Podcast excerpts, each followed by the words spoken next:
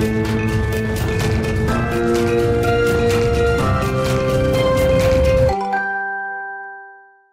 Bonjour à tous et bienvenue dans Smart Boss, le rendez-vous des patrons et des patronnes.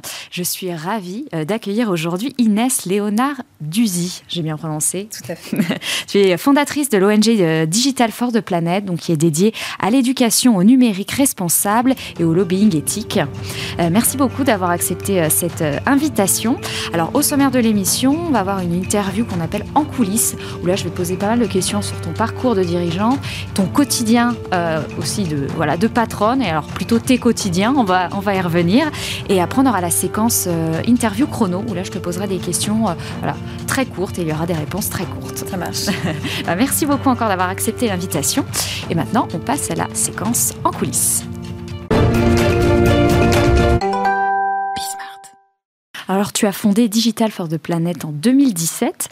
Pourquoi avoir choisi de créer plutôt une ONG plutôt qu'une entreprise?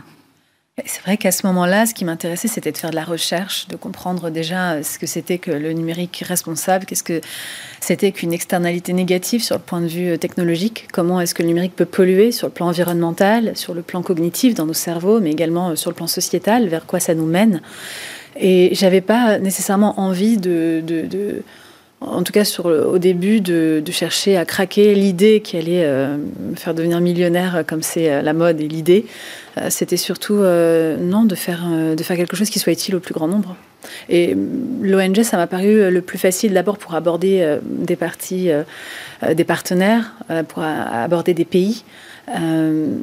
et puis surtout d'avoir la latitude, de ne pas avoir la pression de me dire que je dois m'enrichir, enrichir une entreprise, mais plutôt enrichir mon cerveau, enrichir le cerveau des autres, euh, idéalement. Et, le faire avec des personnes. Euh, voilà, par exemple, si je voulais travailler avec des chercheurs, si je veux travailler avec des enseignants, c'était bien plus pertinent d'arriver avec une, euh, avec une association qu'avec une entreprise. Donc, euh, c'est très important de savoir ce qu'on a envie de faire avant d'avoir une idée. En effet, après, je me suis amusée à apprendre à coder, euh, à développer des algorithmes qui soient moins énergivores.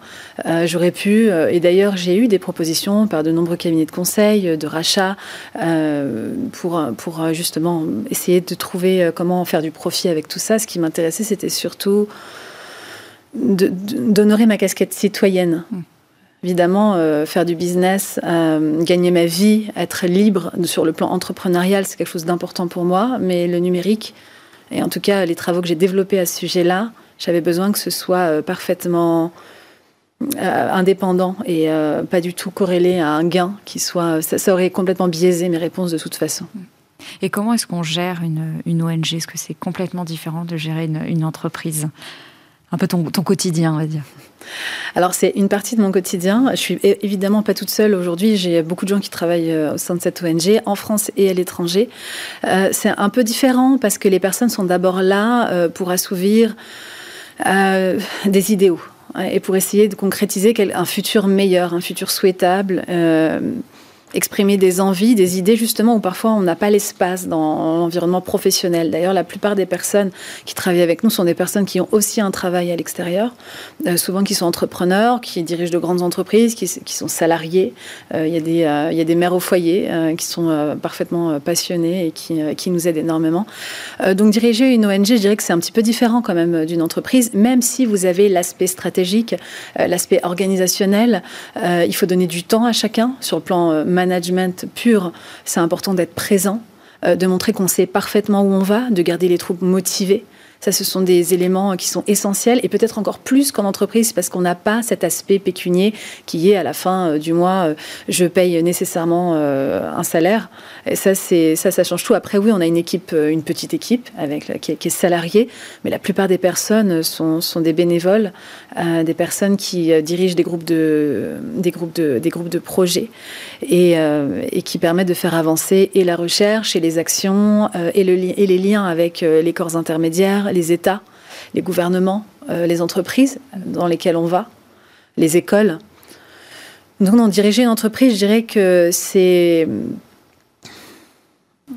similaire à une ONG, mais dans une ONG, il y a tout un aspect où euh, on est un peu livré à soi-même. C'est à la fois un endroit où les gens cherchent un, un endroit où espérer, euh, espérer sur le plan éthique, sur le plan moral, sur le plan esthétique, Et il faut être garant de tout ça, ce qui n'est pas forcément nécessaire quand on est dans une entreprise où tout le monde sait pourquoi on est là.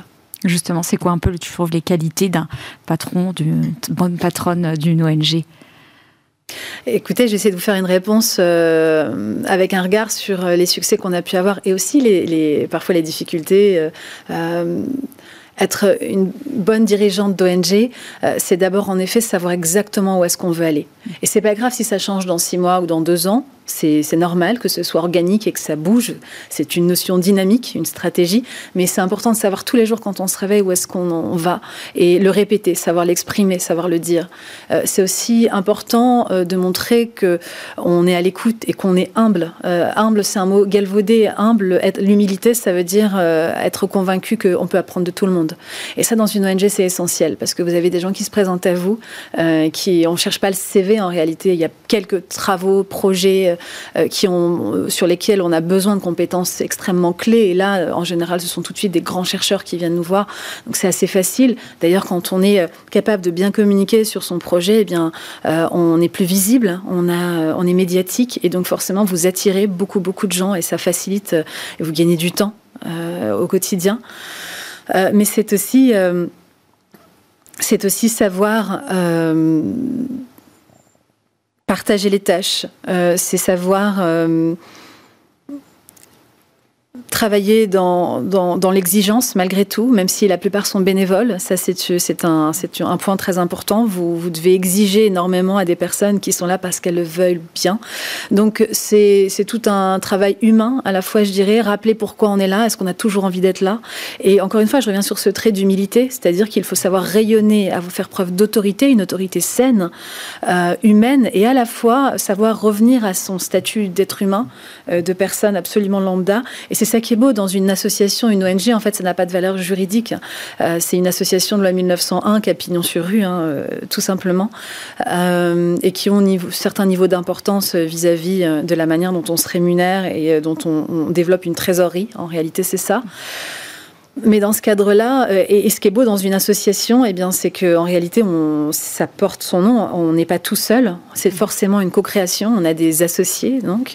Euh, et puis, vous êtes euh, soumis à, un vote, à un jugement au, dans un conseil d'administration avec des assemblées extraordinaires ou ordinaires où on vous dit oui, ou on vous dit non, et où potentiellement on peut aussi vous dire merci, mais vous pouvez y aller maintenant. On va vous remplacer. On va continuer sans vous. donc ça, c'est aussi vrai dans des grandes entreprises mais c'est vrai tous les jours pour une association. Et est-ce que c'est pas un peu aussi, tu fais un pas beaucoup de politique d'ailleurs? J'allais y venir. L'aspect politique est super essentiel dans une ONG, surtout quand on a un rôle de plaidoyer, ce que tu appelais tout à l'heure le lobbying éthique. Euh, il faut savoir manœuvrer la chèvre et le chou, comme on dit. Donc, c'est à la fois avoir un discours entrepreneurial, parce que par ailleurs, le numérique responsable, quand on a fondé Digital for the Planet, c'était un sujet qui était encore très absent à la fois dans les médias, dans les entreprises et dans les conversations courantes. Euh, donc il a fallu avoir de l'aplomb, avoir de l'audace aussi. Il a fallu faire preuve euh, de résistance quand on nous a dit que c'était pas un sujet. Et puis, euh, il faut savoir euh, accompagner le législateur. On a travaillé sur des projets de loi, on a travaillé à l'écriture d'amendements qui sont aujourd'hui entrés en vigueur.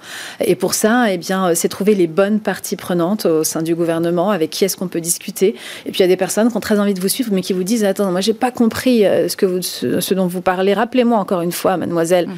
Et en fait, ça fait la dixième fois que vous le rappelez à ce sénateur. Et, et mais c'est pas grave, vous le faites et vous accompagnez. Euh, tout ça, c'est un travail important. Vous passez énormément de temps dans les relations publiques, donc à déjeuner, à petit déjeuner. Mm. Moi, je me rappelle que tout début, on n'avait absolument pas d'argent. Euh, et, donc, chaque centime était important. Et donc, je privilégiais les petits déjeuners parce que ça coûte moins cher. Euh, en général, les gens prennent un café. Et, je me mettais à, un objectif de au moins quatre petits déjeuners par semaine, ce qui était quand même assez sport. mais c'est ce qui permettait. et puis, c'est bien le matin parce qu'à midi, on est toujours coincé entre une réunion qui termine tard et puis un nouveau rendez-vous sur lequel il faut aller de l'autre côté de Paris. Et le soir, évidemment, bon, bah, c'est un, temps, un temps personnel. Donc le matin fonctionnait bien. J'ai gardé un peu ces habitudes. je suis d'accord. Et est-ce que le fait là, tu parlais de sénateur, etc. Est-ce que c'est pas difficile aussi, franchement, hein, en, tant que jeune femme, d'aller euh, parler en plus de sujets euh, qui sont un peu, un petit peu techniques. Tu disais, tout, le monde comprend pas. Est-ce que en plus le fait d'être femme, ça, ça aide pas non plus. Euh, enfin, c'est encore plus difficile? Je pense qu'il y a toujours des personnes qui ont des billets Euh, évidemment, euh, et ça, je pense que ça appartient au quotidien de tout le monde. Euh, mais dans mon travail, je me suis jamais positionnée comme une jeune femme. dans mon travail, j'étais une chef d'ONG, j'étais dirigeante, et, je, ne donnais pas un genre à, mon. Donc en fait, quand j'arrive, si vous voulez, je suis juste une professionnelle et je m'attends à parler avec d'autres professionnels. Et je pense que cette posture-là m'a beaucoup aidée à faire en sorte qu'en face, ce soit pas un sujet. Et quand ça l'était, parce qu'évidemment que pour plein de gens, il y a des billets, il y a du sexisme dans tous les milieux. Euh, mais quand ça arrivait, en réalité, j'avais tellement pas le temps. Euh, j'avais tellement euh, l'urgence qui m'obligeait que j'y prêtais pas vraiment attention ou alors je remettais en place avec un petit peu d'humour et puis ça partait et ça ça restait pas. Alors, tu es aussi cofondé donc C'est Contemporaine, qui est là une agence de stratégie culturelle spécialisée dans la RSE et l'image contemporaine. Bon, question simple, mais tu t'ennuyais? J'ai l'habitude de dire du coup que euh, Digital for the Planet, c'est euh, ma casquette citoyenne. Je ne suis pas rémunérée euh, sur euh, mon activité de présidente au sein de cette ONG. Euh, c'est contemporaine, ça a été un coup de cœur, d'abord avec une personne qui est mon associée, qui est Caroline Boudin, qui, est une, qui est une autrice et journaliste spécialisée dans l'art. Il se trouve que moi aussi, j'ai une spécialité dans l'art, notamment dans le management des marchés de l'art. et c'est un, c'est un monde qui m'a toujours attirée. Et d'ailleurs, quand vous travaillez dans un monde aussi sec, que celui de la technologie, euh, de la politique, euh, des ressources associatives pour faire vivre une ONG, à un moment donné, vous avez besoin d'esthétique, vous avez besoin de culture. Et c'était là où moi, je me nourrissais. Et je me nourris toujours là-bas d'ailleurs. Et donc, on a fondé cette, euh, entreprise, pour le coup, qui est une petite agence. Et pour le dire très simplement, qu'est-ce qu'on fait? On travaille sur des campagnes de communication euh, interne et externe pour les entreprises avec un gros billet culture et RSE. donc, c'est vraiment très important d'avoir ces deux ADN-là très très fortes dans nos campagnes. Euh, c'est quelque chose qui marche bien. On est très contente, on le fait à taille humaine. Et là encore, en fait, euh, vous savez, moi j'ai été étudiante et euh, au premier cours d'économie, on m'a appris que l'objectif principal d'une entreprise, c'était de maximiser les profits. Euh, et en fait, aujourd'hui, et je fais partie de ces femmes et ces hommes-là, on est nombreuses et nombreux. Euh, L'idée, c'est pas tant de créer une multinationale, d'avoir des gros bureaux, de recruter. Euh, en 2025, on veut recruter 100 personnes. En fait, il faut peut-être aussi sortir de ce mythe-là et de cette idée que c'est la seule voie possible pour une entreprise. Euh, nous, on est très bien à taille humaine. On travaille avec euh, un système managérial et RH assez souple et léger, ce qui, ce qui diminue euh, euh, eh bien, nos, la pression au quotidien et à la fois on donne plus de pouvoir aux personnes qui travaillent avec nous, c'est-à-dire qu'elles ben, elles gagnent mieux leur vie et puis elles peuvent aussi s'associer et donc c'est un système pérenne où on entreprend. Et c'est d'ailleurs rigolo quand on décortique le mot entrepreneur, on est entrepreneur. Mhm. et finalement il y a beaucoup plus d'équité, d'égalité autour de, de, notre table. Et ça on aime beaucoup. Et puis on cherche pas à gagner des, millions en fait, on cherche à bien vivre euh, et surtout à être libre. Je pense que moi c'est ce que j'ai recherché dans le monde de, l'entreprise. C'était de pouvoir faire les choses comme je les entendais et à la fois de savoir écouter les autres. Et tu as donc donc c'est contemporaine. Tu vois. Donc l'ONG, j'ai vu aussi que tu avais fait, tu avais monté une, masse, euh, plateforme avec des masterclass euh, sur développement personnel professionnel. Tu fais des conférences euh, un peu partout euh, dans le monde. Concrètement, comment est-ce que tu organises ton temps? C'est une question que je me pose tous les jours. En, effet, je pense que j'ai euh, j'ai 36 ans, donc j'ai une grosse période, 25-35 ans, où j'ai essayé euh, énormément de choses et c'était un besoin pour moi et aussi un plaisir. Euh, je suis aussi devenue maman dans le process et ça c'est une chose qui a, compté. comment j'organise mes journées En réalité, je suis assez.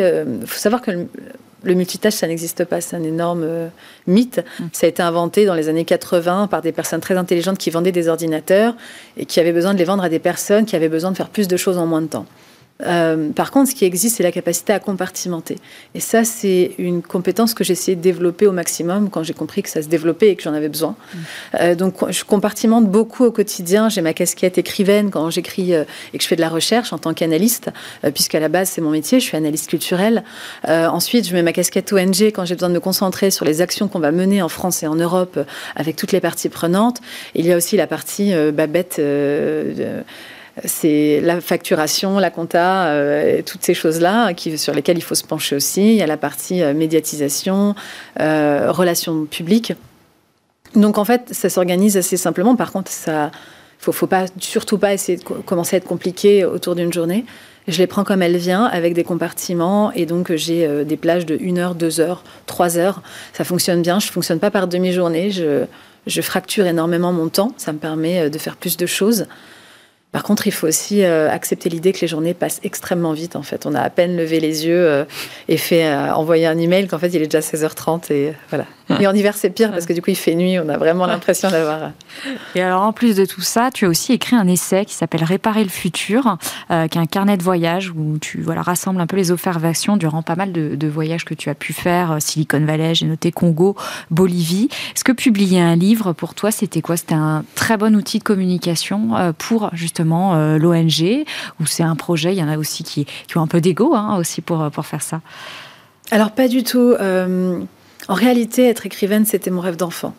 Et peut-être que c'est le seul métier que j'aurais aimé faire. je, je dis ça, j'aurais aimé faire un million de métiers et à la fois... Euh, écrire, c'est peut-être ce qui me, ce qui m'enrichit le plus personnellement. Et pourtant, c'est un des métiers les plus ingrats quand on ramène le temps passé à ce qu'on est payé. Euh, on est très mal payé en tant qu'écrivain. Ça, ça gagne. On fait surtout pas ça pour, euh, pour l'argent. On fait ça euh, pour l'amour du geste. Il y en a très peu qu'en vivent. Il y en a très peu qu'en vivent. Non, l'écriture pour moi c'est essentiel. je, les livres pour moi sont, sont importants.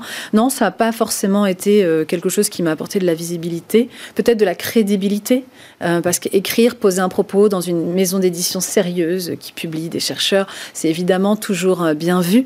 Euh, mais non, d'ailleurs, ça a été plein de péripéties, euh, l'écriture de Steve, en tout cas sa publication plutôt, et puis son écriture aussi. Actuellement, j'écris un roman. Euh, qui va paraître dans une jolie maison d'édition aussi. c'est vraiment une partie de ma vie.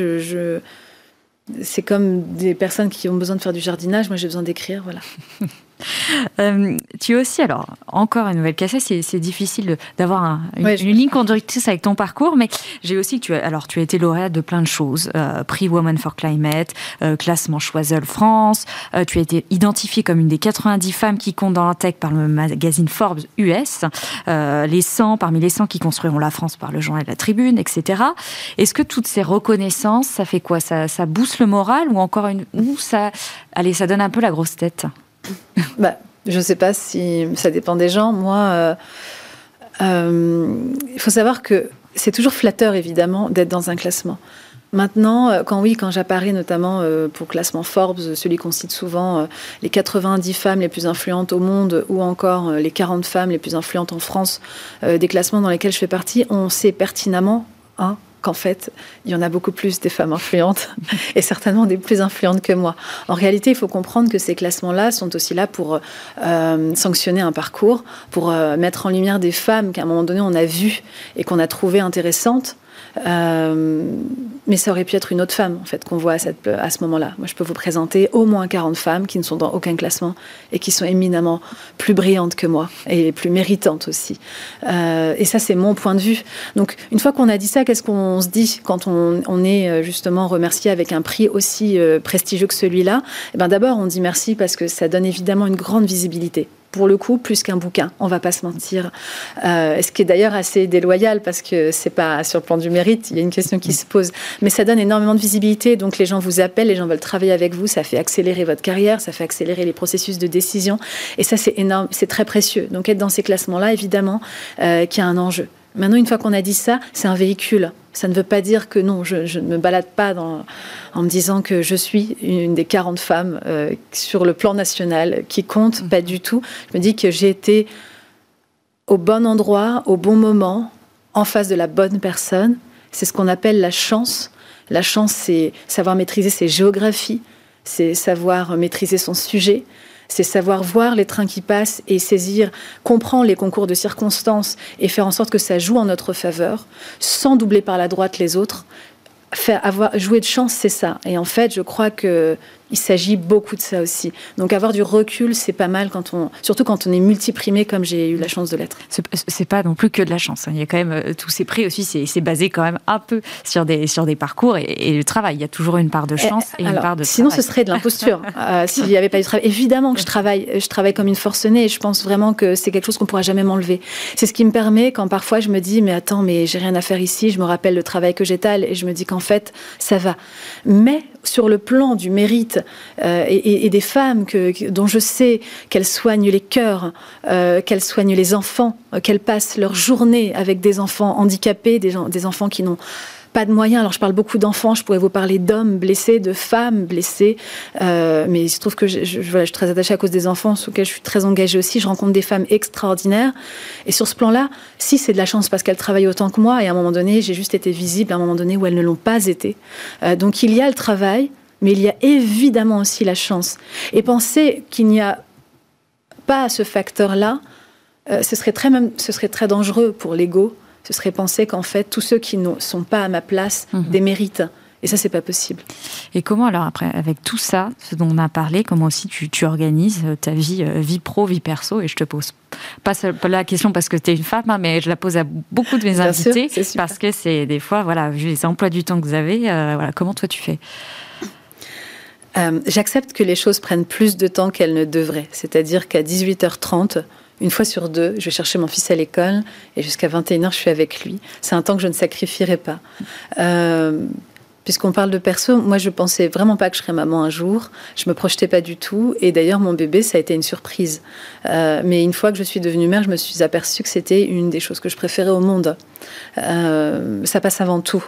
Donc pour moi, la vie personnelle est très importante. Et je pense que c'est très important d'être conscient qu'on a le droit d'être plusieurs choses. On a le droit d'être euh, une chef d'entreprise euh, chevronnée, euh, hyperactive dans la journée. Et encore une fois, vous voyez, compartimentée. Je sais parfaitement me mettre des cloisons dans mon cerveau et dans ma manière de fonctionner. Et une fois qu'il est 18 heures, j'arrive, j'ai mes exercices, vous voyez, de, retour au calme pour être en tout cas la meilleure maman que je peux. Et, les week-ends, on est, c'est très important pour mon conjoint comme pour moi. On est en famille. Lui aussi euh, est euh, à la fois salarié et entrepreneur. Donc autant vous dire que on travaille énormément, mais on aime ce qu'on fait. Donc l'équilibre pro-perso, euh, je pense qu'en fait, quand on a la chance de pouvoir s'offrir du temps, il faut le prendre. Et donc il y a des projets qui devraient naître en six mois, ils vont naître en un an, et c'est pas grave du tout parce qu'il n'y a rien qui justifie que ça me prenne le temps des moments que je vivrai plus jamais avec mon enfant. Donc voilà, pour tout vous dire. Donc tu as aussi parlé, bon, de tous ces, tous ces, ces super initiatives, ces, ces, succès en tout cas. Euh, et j'ai vu dans une interview que tu, tu, parlais aussi, alors tu évoquais rapidement tous les projets que tu as extraordinairement échoué, je te cite, euh, dont tu parles volontiers. Est-ce que tu trouves qu'un dirigeant, euh, une dirigeante, ça ne parle pas assez d'échecs, d'erreurs? Bah, nécessairement, euh, non, ça n'en parle pas assez. Et, à la fois, c'est légitime parce qu'un entrepreneur, un dirigeant doit inspirer, doit montrer qu'il sait. Regardez dans un débat. Dans un débat, vous allez avoir une personne qui dit des choses très sensées mais qui manque d'assurance. Qui va vous dire oui, je me suis trompé à un moment donné, mais là, ce que je dis est vrai. Et en face, vous allez avoir une personne qui est complètement de mauvaise foi, qui a une assurance débordante. Et eh ben, les études tentent à montrer que on va avoir tendance à préférer la personne de mauvaise foi qui, n'est pas défaillante. Euh, c'est un, un, sondage qui est assez tragique. Donc, quand on revient à notre sujet, évidemment que c'est difficile d'arriver de dire aux gens croyez en moi, j'ai échoué plein de fois. C'est peut-être une mentalité mhm. qu'on devrait davantage développer parce qu'une personne qui échoue, en fait, c'est une personne qui a compris ce qui ne marchait pas. C'est une personne qui, normalement, ne refera pas deux fois les mêmes erreurs, qui a été avertie et qui a compris où était le raccourci ou en tout cas qui sait où sont les chemins qu'il ne faut pas prendre. Donc euh, non, évidemment, on a tendance à parler a posteriori de nos échecs. quand on les a vécus, on serre les dents, on sourit et on fait comme si tout allait bien, euh, mais euh, on montre nos cicatrices quand on a moins de choses à prouver. Donc l'important, c'est de le faire à un moment donné, je crois, pour, ne serait-ce que pour donner l'exemple. Mm. Mais c'est à la fois tragique et légitime de, dissimuler ses échecs quand on est au milieu du, combat. Si tu devais en citer un, là. Pour moi Oui. Bah, je parlerai euh, de cette plateforme dont tu parlais, euh, de Masterclass, qui a en effet été un magnifique succès pendant le confinement. Je l'ai lancé pendant le confinement, je venais d'accoucher. et comme beaucoup de mes projets qui ont extraordinairement échoué, J'y suis allée trop vite et en fait, j'ai pas su gérer la, la croissance. En réalité, personne m'a appris à être entrepreneur et il y a des personnes qui deviennent entrepreneurs parce qu'elles estiment qu'elles ont les épaules et que c'est ça qui leur convient. Moi, je suis devenue entrepreneur parce que j'avais, je manquais d'assurance et j'étais persuadée que je ne serais compatible avec aucune entreprise parce que j'avais pas les codes, euh, parce que je viens pas d'un milieu ni social ni culturel où on me les a appris. Euh, donc, je me suis dit que l'entrepreneuriat, eh bien, c'était euh, plus qu'essentiel pour moi et surtout si je voulais payer mon loyer. Donc souvent, il m'est arrivé. par contre, je me suis aperçue avec le temps que j'avais des bonnes idées. Et ça, je ne vais pas en rougir, c'est un fait. Mais même les bonnes idées, vous voyez, tu vois, pardon, on a dit qu'on se tutoyait, même les bonnes idées, eh ben, ça se manage. Et quand elles démarrent et qu'elles te dépassent, eh ben, tu sais pas comment faire. Même Digital Force the Planet, j'ai failli perdre cette ONG parce qu'à un moment donné, j'avais, j'étais pas assez grande pour ce que ce qu'on avait construit. Euh, et j'ai passé les trois premières années de cette ONG, aujourd'hui ça fait sept ans, les trois premières années j'ai souffert parce que j'ai passé mon temps à courir après mon costume et à être suffisamment grande pour pouvoir l'enfiler. Aujourd'hui ça va beaucoup mieux. Euh, donc voilà, pour ne citer que ça. Écoute, merci en tout cas pour, pour cette franchise et puis d'avoir répondu à toutes ces questions. Il y avait évidemment encore plein de choses à évoquer vu, vu, ton parcours, mais on va passer maintenant à la séquence d'interview chrono.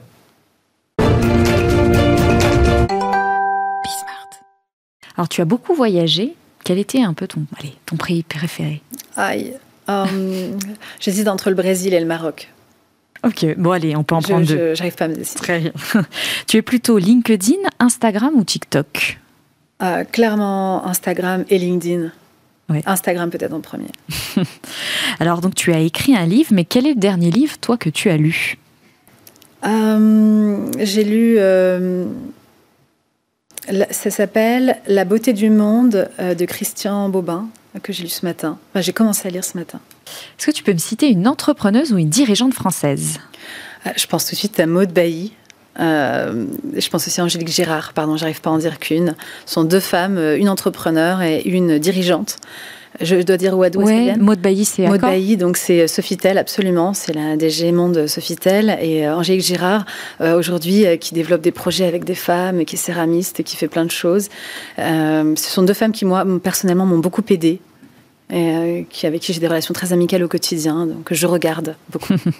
Alors tu es multicasquette, on en a beaucoup parlé, tu accomplis beaucoup de choses, c'est quoi aller ton, ton rêve ultime? Euh, mon rêve ultime, c'est de finir euh, dans une maison au milieu de la forêt, écrire des bouquins, lire tout ce que je peux et donner des conférences dans le monde entier. Chat GPT, t'es impressionné ou apeuré?